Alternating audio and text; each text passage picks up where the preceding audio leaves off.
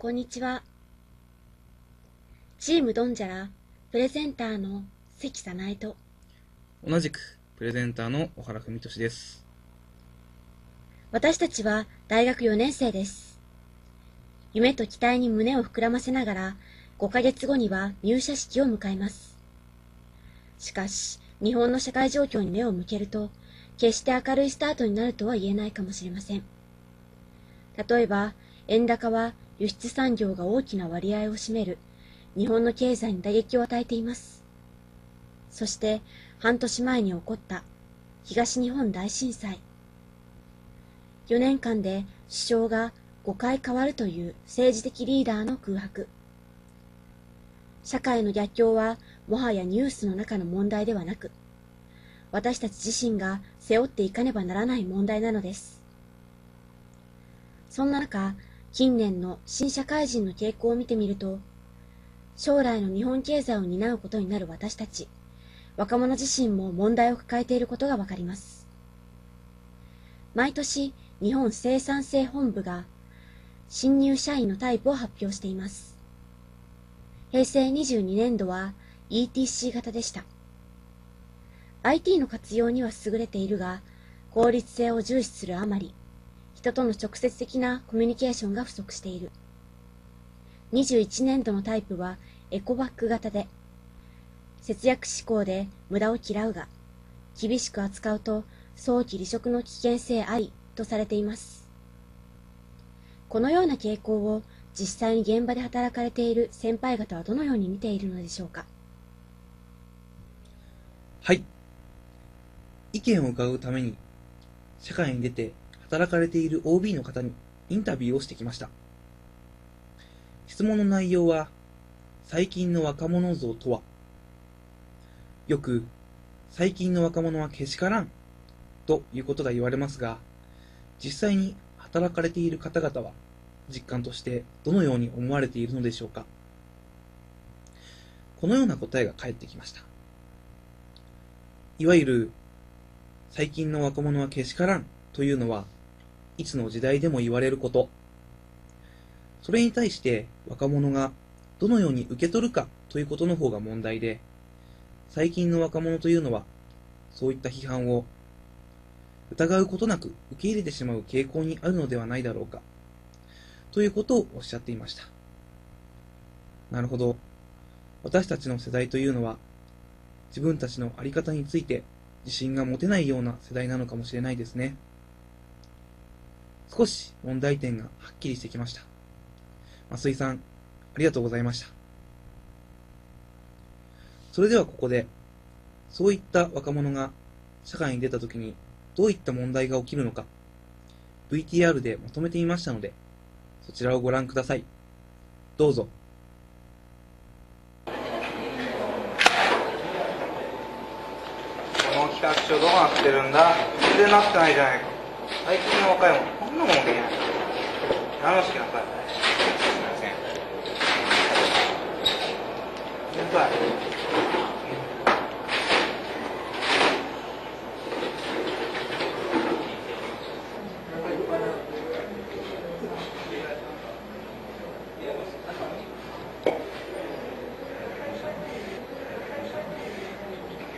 い。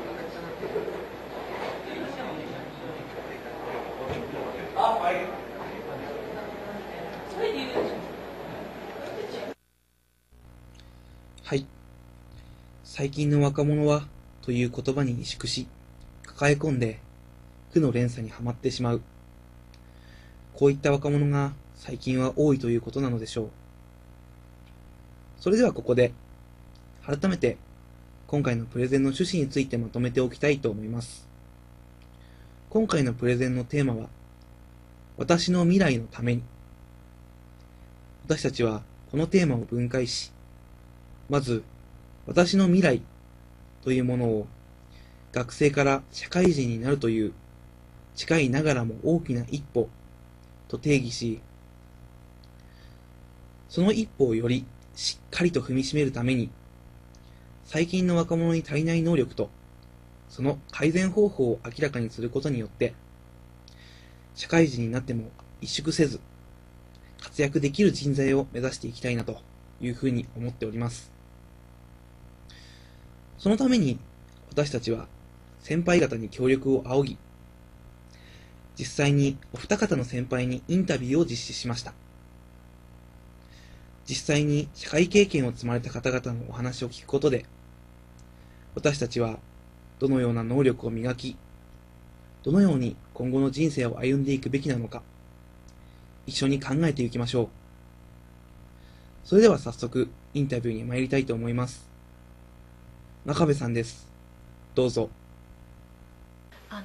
一生懸命やろうとかあとは自分の責任で何とかしなきゃって思いすぎてうまく人を頼れないんですよねなんとなくこの傾向は今後強くなっていくんじゃないかなと思うんですけど人にうまく甘えてでもやるべきことはやってっていうそういうなんかこうあの上手に頼ったり甘えたりも自分の責任はしっかり果たしてっていうそのこう体重のかけ方が、あの上手じゃなくなりつつあるんじゃないかなって思うので。分かんないことは聞きなさいっていうことと一回教わったことはもう失敗しないようにしなさいっていうこととすっごくシンプルなんですけどそれをよく言われたんですね、簡単にはやめない方がいいよっていうことと、あの分かんないことは素直に聞く先輩を頼るっていうことをすると結構可愛がってもらえるよっていうことですね。わかりました。だからなんか、うん、でもやっぱり若者はって言ってその変化を嘆くことってとっても簡単だしその社会の変化の中で例えばコミュニケーションを直接取るのが下手っぴになっているとかあの兄弟が少なくなっているからやっぱりあのうまく人に頼ることができなくなっているとかそういうやっぱりこう傾向があると思うのでそこはそれでちゃんと理解しつつあの上の世代もそれから本人たちもある意味自分をそう客観的に理解して、まあ、しからばじゃあどうするかっていうあるいはあのコミュニケーション下手っぴだけどでも情報活用は絶対に20年前より10年前より上手くなってるとかあの長所とか、うん、そういうのをちゃんと生かしていけば全然なんか、うん、危惧することはないんじゃないかなって。ありがとうございます。まずもっと人を頼ること。確かに自分の責任で任された仕事を全うするというのは大切ですが、上手に甘えて指導してもらうということも大切なことであるということをおっしゃっています。また、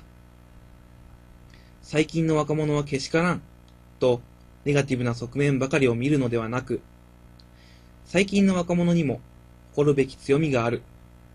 それと上手に付き合うことが大切であると真壁さんはおっしゃっています。それでは次の質問です。えー、生徒を見てて私が教員という立場で生徒を見てて思うことでもあるんですけど、はい、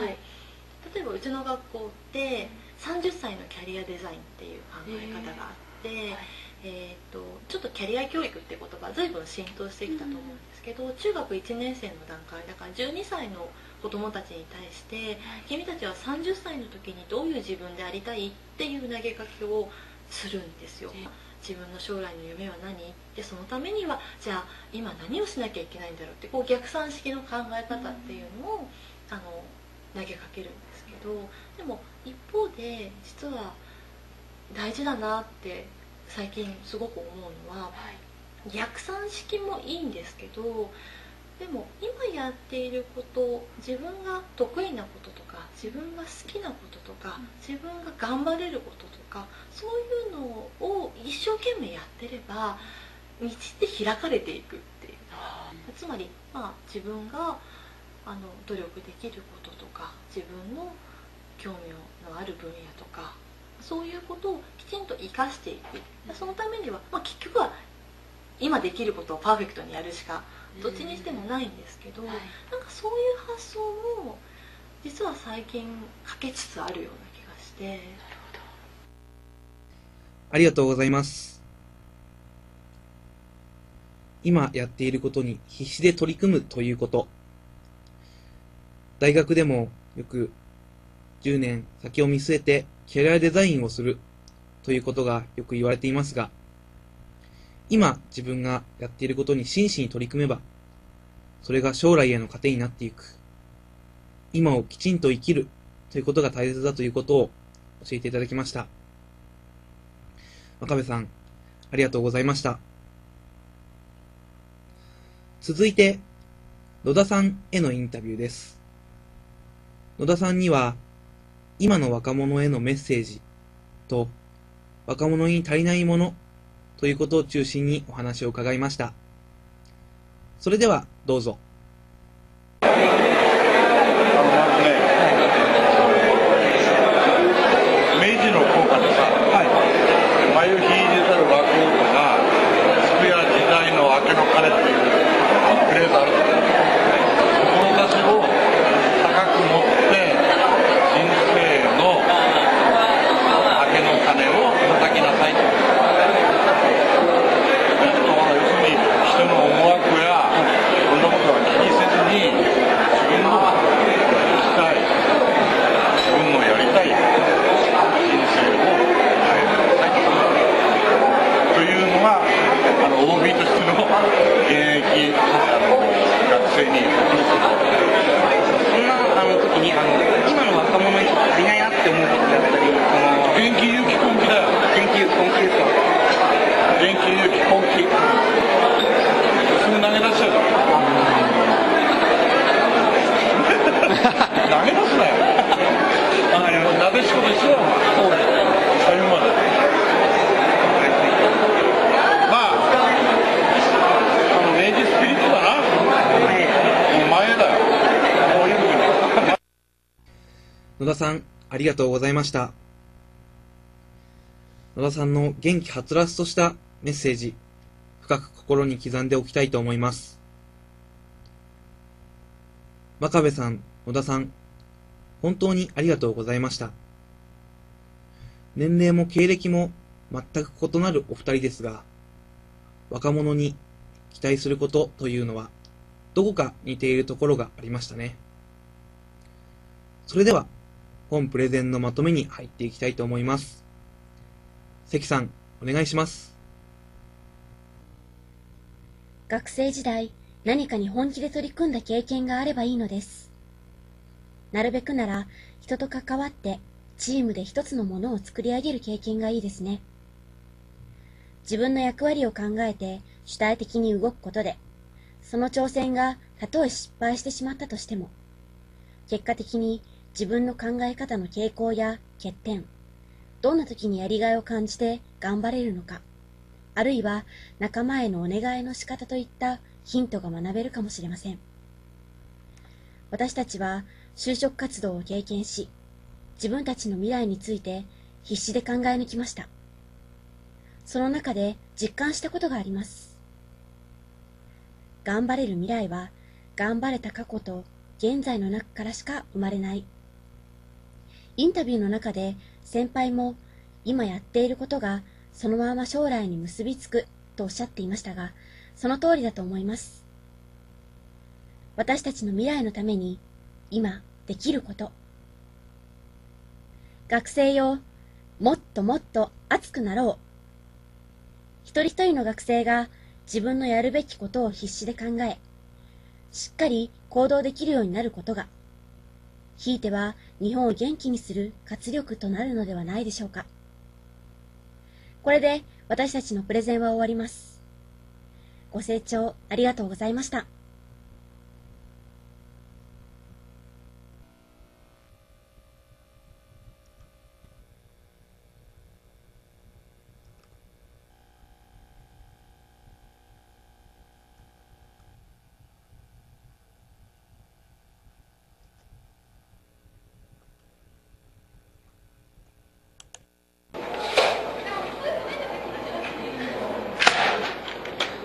どうなってるんだ。こんなのもできないの。最近の若いの。話してくださいすみません。あの、それじゃあ、あのこのからないかったんですけど、アドバイスしていただいてもいいですか？分かった。じゃあ後から。ありがとうございます。頑張れよ